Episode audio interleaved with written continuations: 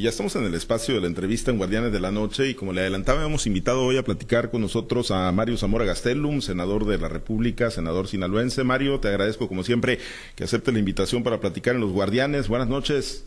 ¿Qué tal, mi Pablo? Muy buenas noches. Siempre un gusto poder estar en tu programa y con toda la gente que te escucha. Muchas gracias por esta oportunidad. Gracias, pues con muchos temas, eh, Mario, en la agenda nacional y bueno, aquí en Sinaloa ni, ni qué decir, pero bueno, a mí sí me gustaría iniciar con pues lo que ya se sabía en Sinaloa, desde luego, ¿no? El tema de la financiera nacional, ya lo vienen padeciendo, ya lo sufrieron este ciclo los productores de quedarse sin financiamiento, se les cortaron las administraciones prácticamente a medio ciclo, pero ya eh, formalizando el presidente López Obrador lo que pues, se veía que era su, su, su proyecto de desaparecer, extinguir la Financiera Nacional de, Desarrollo, Mario, de la que en su momento fuiste director nacional. ¿Qué opinión te merece que, se dé el paso? Y sobre todo, ¿qué alternativa le van a quedar los productores?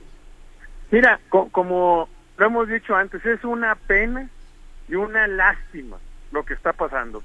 Pero es una foto, es una copia al carbón de lo que representa el gobierno de Morena. Un destructor de instituciones y sobre todo instituciones que fueron creadas para ayudarle a la gente que trabaja, a la gente que quiere salir adelante por su esfuerzo, por sus ganas, por su talento y que curiosamente se encuentra en las zonas más marginadas, que es el sector rural. Entonces, dicen defender a los pobres y lo único que han hecho es crear más pobres y una institución que como cualquier institución humana, incluida la Iglesia Católica, dicho todo con respeto, tiene espacios de mejora.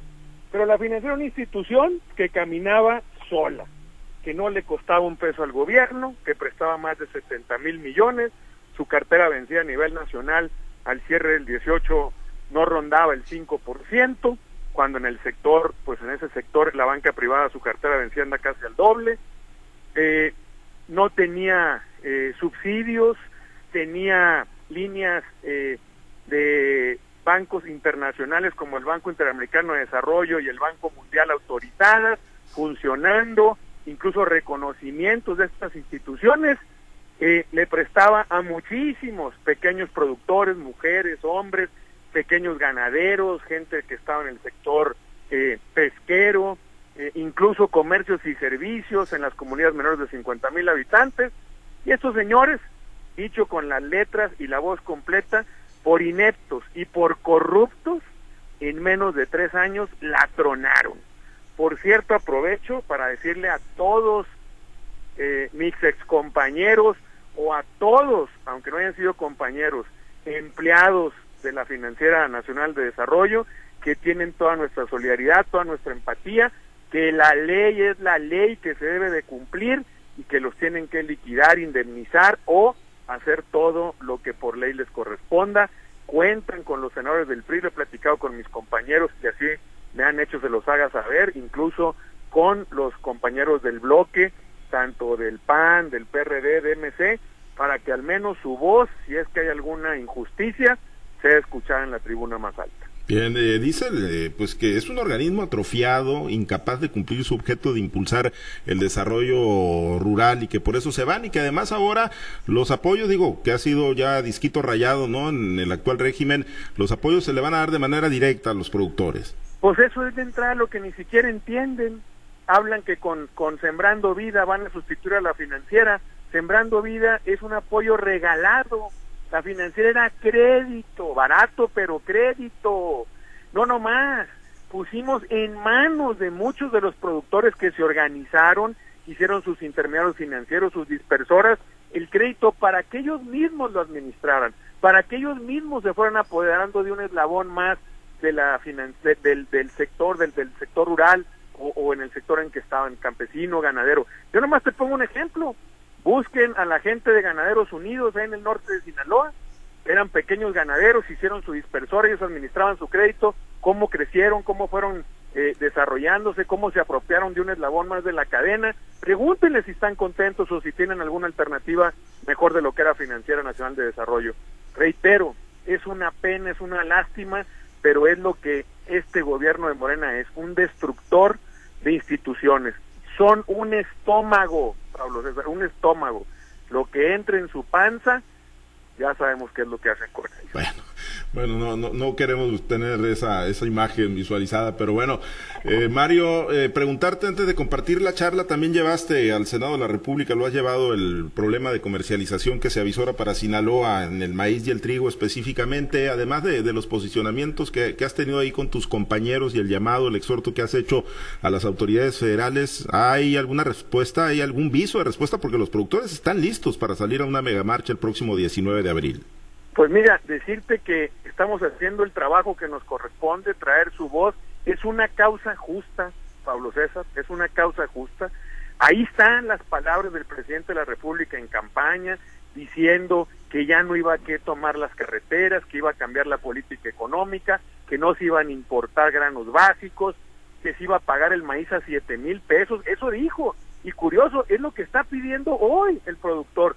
No nomás, en estos años le dijeron siembren más maíz, queremos que siembren más trigo, más frijol, y hoy, que ojo, ¿eh? este gobierno ha tenido mucha suerte y mucha gente no lo sabe, pero los primeros tres años el mercado solo, que por la guerra de Ucrania, que por lo que tú quieras, pero el Estado solo, el, el mercado solo pagó los precios que les daban la oportunidad a los pequeños productores de pagar sus adeudos y de llevar satisfactores a sus familias. Hoy que por primera vez le pasa a este gobierno que el mercado no está pagando lo que el productor requiere, el gobierno se quiere hacer como que la Virgen les habla. Ahora, vamos sacando cuentas, mi querido Pablo. El mercado más o menos a cuánto anda, según lo que revisé ayer antier. Números redondos, 4.500 pesos. Esa es la referencia. Bueno, el productor está pidiendo siete mil pesos. Muy bien. ¿Cuánto es la diferencia entre 4.500 y siete mil? Dos mil quinientos pesos. Ya comprometieron un millón de hectáreas, un millón de toneladas con Segalmex a casi siete mil pesos. Muy bien. Ya, digamos, la producción que resta son cerca de 5 millones de toneladas. Si tú multiplicas las 5 millones de toneladas por los 2.500 pesos, estamos hablando más o menos de 1.250, 1.300 millones de pesos. Mi querido Pablo, con todo respeto, eso contra los 15 millones que desaparecieron en Segalmex, dicho por la Auditoría Superior de la Federación, no es nada, mi querido Pablo, uh -huh. nada.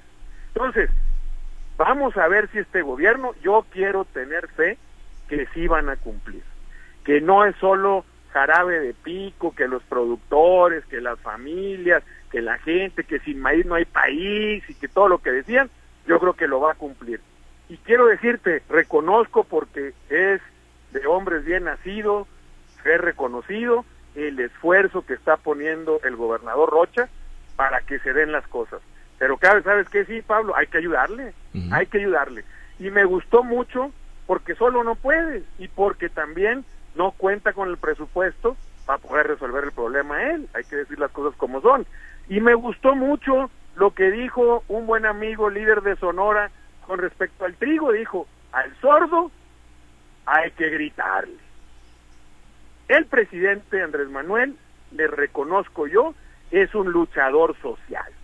Cuando él sentía que había una causa justa, fue capaz de cerrar pozos petroleros en Tabasco o de cerrar la calle más importante de este país, que fue Reforma y no un día ni dos, sino meses. Porque él consideraba que la causa era justa. Creo que no hay un sinalense, un sinaloense bien nacido que no crea que la causa de los productores, en el caso del maíz y el trigo, no es una causa justa. Todos sabemos que es una causa justa. Bueno, si el sordo no quiere escuchar, habrá que gritarle. Bien, pues pendientes y ojalá, ojalá que lleguen las respuestas. Mario, permíteme compartir la charla con mis compañeros. Hay, hay varios temas de la agenda, ¿no? Esta reforma también que busca acotar las facultades del Tribunal Electoral del Poder Judicial de la Federación, el recorte de la edad ahora para ser diputados federales en México a partir de los 18 años. Pero permíteme compartir la charla. Está Manuel Hernández en los Mochis. Platicamos con el senador Mario Zamora Gastelum. Manuel, te escucha nuestro invitado. Muchas gracias, eh, Pablo César Mario. Senador, ¿cómo estás? ¿Qué tal, mi querido Manuel? A tus órdenes. Dime Mario, por favor. Mi, mi querido Mario. Cambiado de nombre, cambiado de nombre. Oye, Mario, ¿qué le falta al presidente? Va por, bueno, ya fue la financiera nacional y hoy, hoy propone su, su eh, pues, eh, eliminación prácticamente. Va por el Tribunal Electoral, ahí encontró ciertas circunstancias que todavía no le dan, no le favorecen para el propósito que se está planteando. La Suprema Corte de Justicia de la Nación, que él quiere una reforma a fondo, le queda un año y cinco meses para terminar esta administración. El INAI le veta primero dos propuestas porque le ve colores partidistas, pero eh, en medio de ese veto va la intención también de dejar disfuncional este organismo. Ahora la Financiera Nacional, Mario. ¿Qué ven ustedes a un año cinco meses de distancia? No, mira, yo, yo veo este, cada, cada tema que mencionas tiene creo, al menos desde mi perspectiva, que puede ser equivocada, pero es mi análisis, por ciertas razones y motivaciones. Yo, te diría primero que nada, después de lo de la financiera, si no llegan a resolver rápido el tema de comercialización, porque hay que decirlo, hoy Manuel, no hay un esquema, desaparecieron la agricultura por contrato, desaparecieron la cerca, desaparecieron todo. En el presupuesto de la federación no hay un peso asignado hoy para la comercialización del maíz o el trigo en Sinaloa y, en la parte noroeste. Entonces, esa es la realidad. Oye, que hay voluntad, que hay pláticas, que hay mesas de trabajo, sí, qué bueno que las haya, pero ojalá que esas mesas de trabajo concluyan en algo. Las trillas ya iniciaron, Manuel, ¿eh? ya iniciaron. Y hoy miles, miles de familias sinaloenses están con el Jesús en la boca. ¿Por qué? Porque no hay certeza absolutamente de nada ni del esquema, ni de cómo hacerlo. Entonces, ya lo vivimos con la financiera, desde hace cuánto se anticipó que se iba a cerrar. ¿Y qué hicieron? Nada, nada, esa es la verdad. Oye, claro, que hubo con quién financiarse, por supuesto, dinero hay, no hay duda. El tema es que a qué costo. Yo les pongo el ejemplo del que se avienta un río. El productor, pues estaba sembrando, estaba en ese proceso, ya tú vas nadando en el río, pues no te puedes detener, tienes que cruzar a la orilla, ¿verdad? Ah, pero ¿qué pasa? Pues agarró financiamiento donde donde fuera, de un banco, de un prestamista, de un agiotista, de un pariente, que quiera. Pero lo que sí te puedo garantizar es que fue financiamiento caro. Pero si ahora no tiene el precio para poder pagar lo que pidió prestado y no le va a quedar ni un peso para llevar a su casa, pues ese sí va a ser un problema serio. Por eso más vale que el gobierno se ponga las pilas y lo resuelva lo antes posible. De lo contrario, yo seré el primero de acompañar a los productores en lo que estoy convencido que es una causa justa. Y tengo una eh, pregunta, Mario, en ese sentido. Qué bueno que tocas el tema y te lo planteo ya que te estás poniendo de punta de lanza. ¿Crees tú que eso vaya a mover a un presidente que para todo tiene un argumento eh, eh, y una puerta de salida fácil, como cuando lo responsabiliza? Y déjame decirte que yo, yo preveo ya que va a decir que los adversarios conservadores eh, están detrás, van a estar detrás de las manifestaciones de los productores. ¿Crees que esto mueva al presidente? Pues mira, yo te voy a decir que sí le reconozco al presidente. Muchas de sus decisiones, sobre todo últimas, son pensando en votos. Son con una visión electorera. Si él ve que le va a costar mucho en votos, y yo no entendería como un productor del campo, alguien que vive en la zona rural, después de esto, si no le resuelven, cómo pueda votar por Morena. Entonces, insisto, al sordo, pues hay que hablarle más alto. Si el presidente dimensiona que es un verdadero problema y que la verdad son muchas las familias las que no van a volver a darle un voto a Morena por esto, va a voltear a ver. ¿eh? El presidente Mario ya trae sus cuentas, eso te lo dejo en claro yo a ti, él trae sus cuentas, trae sus números y el presidente parece que no le hacen falta los votos de los agricultores de Sinaloa, Mario. No, no creo que traiga sus números. No, él trae sus números. Yo creo, mira, yo es que pues no se han manifestado. Yo creo que el presidente le han de decir, ¿cuál problema? Pues si no hay problema, ¿dónde está el problema? Y algunos eh, líderes han querido decir que sacando ese millón de hectáreas, ese millón de toneladas, perdón, que va a comprar Segalmec, que el mercado va a pagar los buenos precios solo las otras 5 millones de toneladas. Bueno, vamos a ver si es cierto. Si creen que eso lo resuelve, pues adelante, en los hechos se va a aprobar. Yo qué te digo, lo dice hasta el libro de Maquiavelo del príncipe. perdón que lo diga así, lo voy a parafrasear, dice, le decía Maquiavelo el príncipe, tú puedes hasta matar a un hermano de alguien y la cosa se soluciona y dice, ah, pero tú te metes con el patrimonio del pueblo y el pueblo te quema el principado. O sea, tú métete con el patrimonio de los productores, que insisto, es una causa justa. El gobierno los ha motivado a sembrar. Quieren y dicen que es muy importante producir maíz, que paguen. Insisto, mil millones, mil doscientos millones, mil trescientos millones, es como quitarle un pelo a un oso. No más en Segalmex, no más en una dependencia que no es ni secretaría. Mi querido Manuel, se volaron 15 mil millones. Los priistas tuvieron la culpa, acuérdate que engañaron a Ignacio Valle. No, por, favor, hombre, digo. Él lo dijo. Esas son las cosas, esas son las cosas que no nos podemos permitir. Efectivamente, Ignacio Valle hoy es funcionario público. Hazme todo el favor. Pero, ¿eh? engañado. O, simple y sencillamente dos bocas. Dijeron que iba a costar 8 mil millones de dólares. Ya el costo va al doble, Manuel, al doble. Y los tuvieron, o el tren Maya, es más importante, un, un fregado tren que la gente que produce el maíz y hace que muchos mexicanos podamos comer tortillas. Si lo pones en la balanza del presidente, sí es más importante el tren Maya.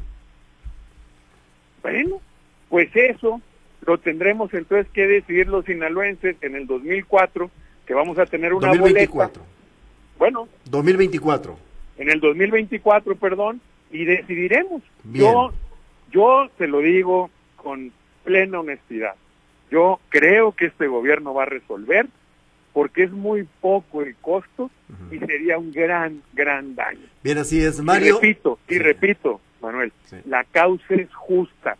Yo invito a uno de los que no somos productores, pero que somos sinaloenses bien nacidos, a sumarnos, a sumarnos a esta lucha que merece ser escuchada acá en la capital, en Palacio Nacional y donde tenga que ser escuchada. Pues no se les va a hacer tenerlo enfrente porque dice que lo van a agredir si va a la entrega de la medalla Belisario Domínguez a Elenita Poniatowska. Ni modo, Mario, se le fue su oportunidad.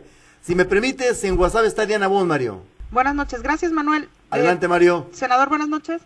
¿Qué tal? Muy buenas noches, Diana. Nomás para terminar el comentario. Sí, claro. Es una tristeza también, mi querido Manuel, y te lo, te lo retrata de cómo está la situación hoy, de cuerpo entero.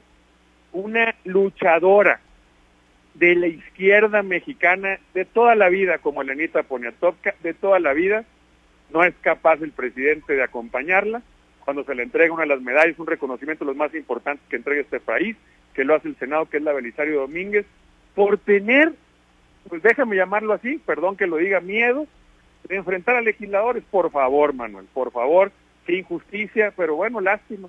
Menos mal que dice que quiere mucho el ENIT. Mario, gracias. Eh, Diana Bon. Gracias, Manuel. Eh, un gusto saludarlo. Buenas noches. Buenas noches, Diana, a tus órdenes. Muchos saludos a todos por allá. Preguntarle, desde el Senado, ¿hay manera de que puedan pues proteger a los, a los productores agrícolas.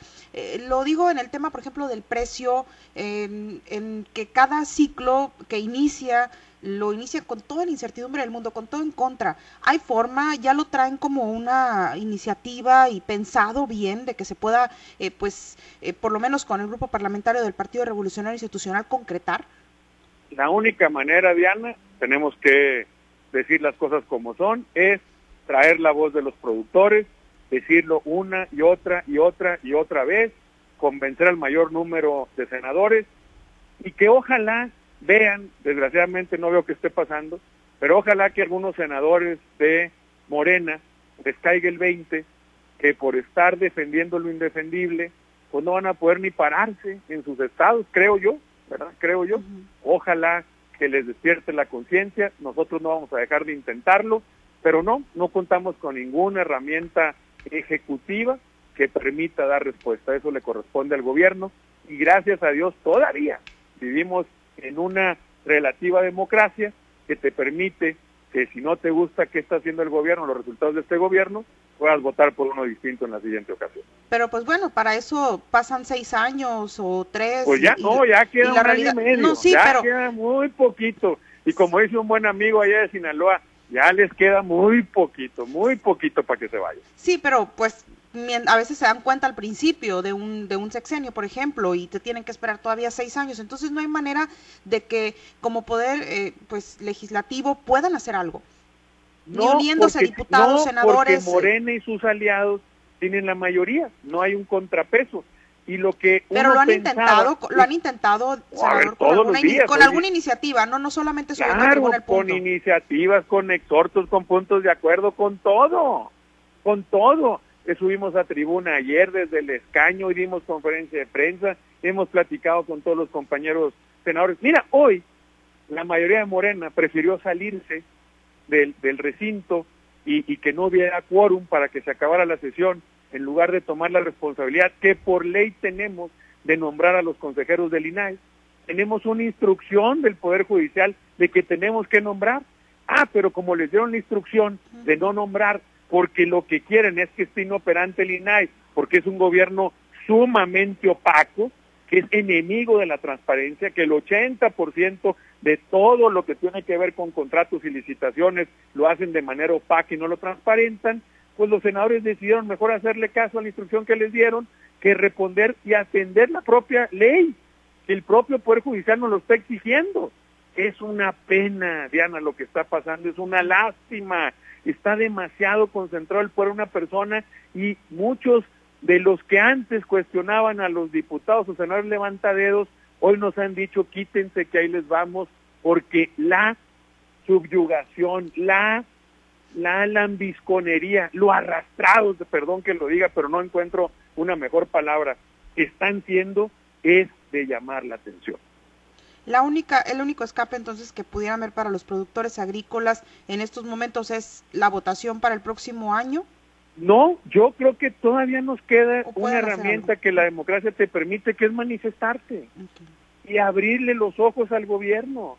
Y creo que es justa la causa y vale la pena luchar por el patrimonio de quien con su trabajo y esfuerzo se lo ha ganado. No es la primera vez. Es más, ya hace unos años con este gobierno hubo una manifestación que no afectó a terceros, que se subieron tractores, estrelladoras, camionetas a la carretera en un tema de Segalmec y el gobierno respondió. Yo me acuerdo que iba arriba de una camioneta con Alejandro Cervantes y el mismo director de Segalmec, Ignacio Valle, me habló, me dijo, oye, senador, ya me enteré, no estamos dispuestos, ¿cuándo nos vemos para poder arreglar esto? El senador Rocha también le tocó vivir, eh, en ese tiempo era senador, le tocó vivir eso. Entonces, el manifestarse, pues también es válido y se permite y está dentro de los causas legales. Entonces, insisto, puede ser, oye, que un gobierno no tiene por qué saberlo todo y a lo mejor no trae en el radar esta situación, ah, pero si se lo visualiza, a lo mejor responde, a lo mejor y no, pero a lo mejor y sí, pero creo yo que es más posible que responda si lo ven, pero si no lo ven, si nadie se manifiesta, si nadie lo dice, pues es muy difícil, es como las enfermedades esas que dicen de la presión que tiene uno, que la presión alta pues no tiene síntomas, ¿verdad? Las, las, las enfermedades estas escondidas que llaman. Uno, si no te miden la presión, pues tú no sabes. Y como no te duele la cabeza, no te duele nada, no te da temperatura, y de repente, pum, caes tirado con un infarto ahí, este, eh, inminente, ¿no? Ah, pero si te está checando y te mides y ves que la traes alta, pues ya te tomas una pastillita y puedes solucionar el problema. Encabezarán como lo hicieron también, como estuvo presente en la manifestación que ya señalaba con Alejandro Cervantes, que sí la recuerdo, eh, en esta ocasión también, el, pues ya la manifestación final de los productores agrícolas. Yo hago una invitación a mis compañeros senadores, a Imelda, a los diputados federales, a los locales, el campo no tiene color, no es un tema partidista, insisto, la causa es justa y tuvieron muchos votos en el sector rural. Tengan un poco de conciencia, acompañemos todos a los productores encabezados por el gobernador Rubén Rocha, claro que sí, es la primera autoridad del Estado, encabezados por él, acompañémoslos todos a alzar la voz, a visualizar el problema, a que le den certeza a los productores. Reitero y repito que ya hay mesas de trabajo, que ya hay solicitudes, que se está trabajando formidable. Qué bueno, porque si ni eso tuviéramos, estuviéramos en la lona. Pero al día de hoy también hay que decirlo, no hay una respuesta, no hay un proyecto, un plan, un compromiso real y por escrito, formal o público, no lo hay. Entonces, pues ya empezaron las trillas. No pateemos el bote para adelante. Exijamos lo que muchos consideramos que es justo y que es que el gobierno le responda a los productores de maíz y de trigo de Sinaloa. Muy bien, senador, pues muchas gracias por esta entrevista. Vamos a la región del Ébora y ya está Carlos Iván. Gracias. Buenas noches, Carlos. Muchas gracias, Diana. Senador, buenas noches. Le saluda Carlos Orduño. ¿Qué onda, mi Carlos? Muy buenas noches. Saludos a todos por allá. Gracias. Eh, senador, ¿y por qué no se manifiestan entonces los agricultores? Digo, ¿desde cuándo están batallando por este asunto? Entonces, ¿la enfermedad no sería tan grave? ¿O por qué no? ¿Ha venido el Pues presidente de la República? Pues, pues eso es lo que tú estás diciendo. Fíjate, tú que estás allá y que conoces bien el Estado, es lo que piensas. Imagínate qué puede pensar un funcionario acá en la Ciudad de México. Pues dice, oye, yo no veo, como es tú, pues igual la enfermedad no es tan grave. Yo creo que sí es muy grave. Eso es lo que creo yo. Yo creo que ya los, los productores han decidido manifestarse el día 19. Ujú. Es lo que entiendo, es hasta lo que yo sé con quienes he hablado. Ojalá, y ojalá que esa manifestación la acompañemos muchos más, porque de los productores, de alguna manera en Sinaloa, muchas actividades económicas están relacionadas con el campo. Y además su labor, la labor del que produce alimentos, es de reconocerse, es de admirarse. En Sinaloa es nuestra vocación, debe ser una bandera que arropemos y acompañemos todos en una manifestación pacífica entre los marcos legales. Es solo para decir, hey, hey, aquí estamos, véanme, no me han visto, no se han sentado a comprometerse a decirnos que nos van a resolver nuestro tema. Denos certeza, resuélvanlo ya, díganos cómo para poder seguir trabajando y para poder seguir produciendo los, alimentos que México requiere. Cambiando de tema, este Mario, ah, me tocaba ver un video de Félix Salgado donde decía desde la tribuna que pues no se iban a aprobar los eh, comisionados del INAI porque este pues ellos eran mayoría y hasta que ellos quisieran esta eh, ¿cómo ves esta eh, eh, eh, este posicionamiento o esta posición en la que está Morena? No, lo veo súper bien. ¿Sabes por qué lo veo bien? Porque es la soberbia en su máxima expresión. Qué curioso, fíjate, viven en el pasado. Se quedaron en el 2018 cuando tuvieron muchos votos. Ah, pero ya está el 24 a la vuelta de la esquina, ¿eh? Ya viene prontito. Y nada es eterno, hermano, en este mundo. Nada, nada. ¿Y qué quiero? Que la gente vea eso. Qué bueno, porque es válido haber votado por uno ayer y votar por otro mañana. Eso es la democracia. Es válido. Entonces, esa soberbia de mi amigo Félix destiló hoy diciendo nosotros somos mayoría y háganle como quieran pero nos vale porque somos mayoría ah bueno qué bueno qué bueno que ojalá que la gente vea esa soberbia Hoy, hoy, este, pues me tocaba ver también en Twitter un desplegado del PRI donde se aparta de, este, pues esta, de apoyar eh, la reforma al Tribunal Electoral. Eh, ¿Cómo ves esta, eh, esta nueva posición que adoptaron tanto también el PAN, creo, y los otros partidos que estaban apoyando este, esta reforma? Mira yo creo que es importante decir algo y, y lo digo con respeto porque no conozco tanto el esa iniciativa nunca llegó al senado Acciona- Ok. se quedó en la Cámara de Diputados y en la discusión decidieron pararla. Pero lo que sí sé es que es una iniciativa que nace de la Cámara, no es del Ejecutivo, ¿eh? No es del Ejecutivo, y nace firmada por todos los partidos políticos. El único que no es MC, Ujú. fue el único que no la firmó, pero PRI, PAN, PRD, PP, Verde, Morena, PES, todos la firmaron.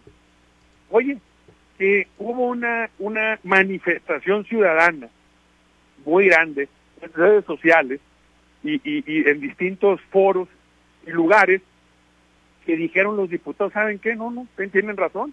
No es buen momento para discutir esto, no es buen momento, nos hacemos un lado Ujú.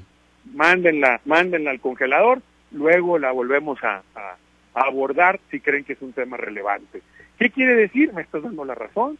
Desde los partidos políticos o los diputados o los senadores, cuando existe manifestación ciudadana social con cosas que tienen argumentos y que son válidas y que, y, y que tienen razón de ser, pues la gente escucha. Ahí está un buen ejemplo. No por eso te digo, la causa de los productores sinaloenses es más que justa.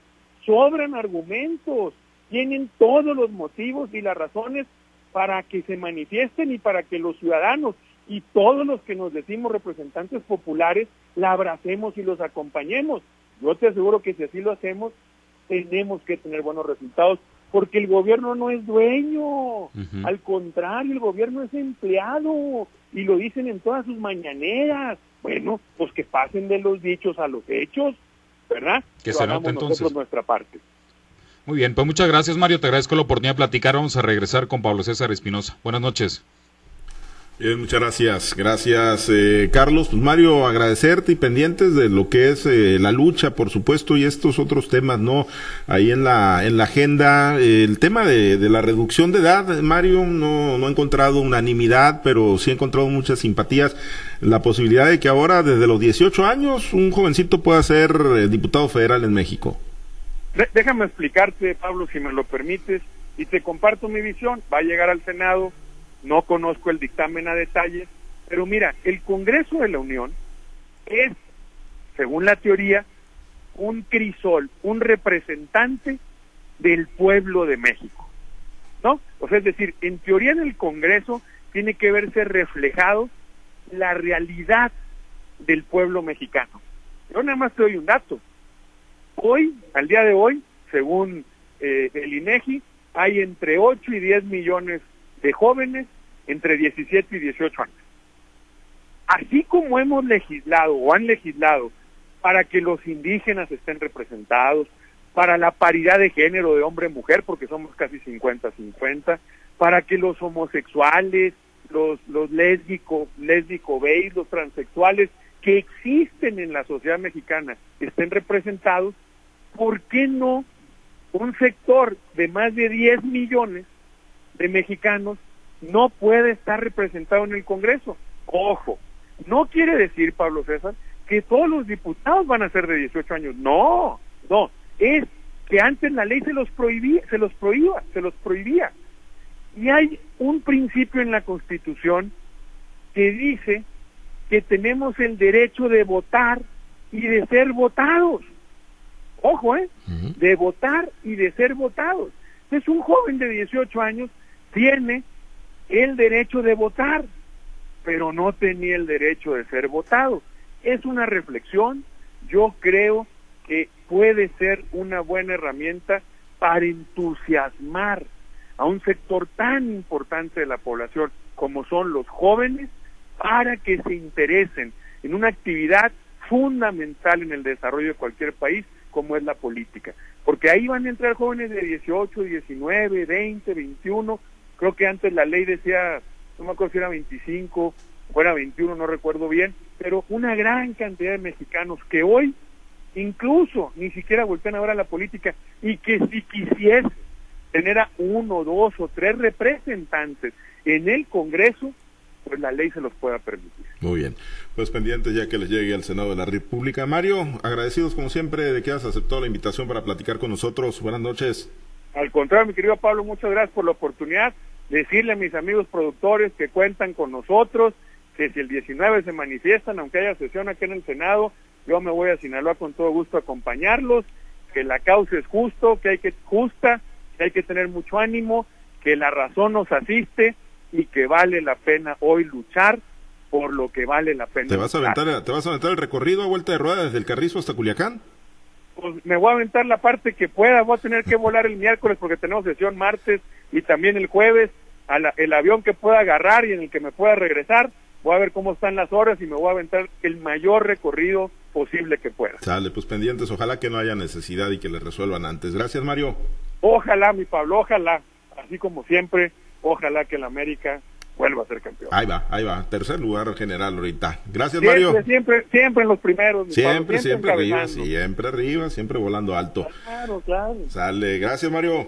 Gracias, muy buenas noches a todos. Gracias por la oportunidad. Mario Zamora, senador sinaloense, hoy en la entrevista en Guardianes de la Noche.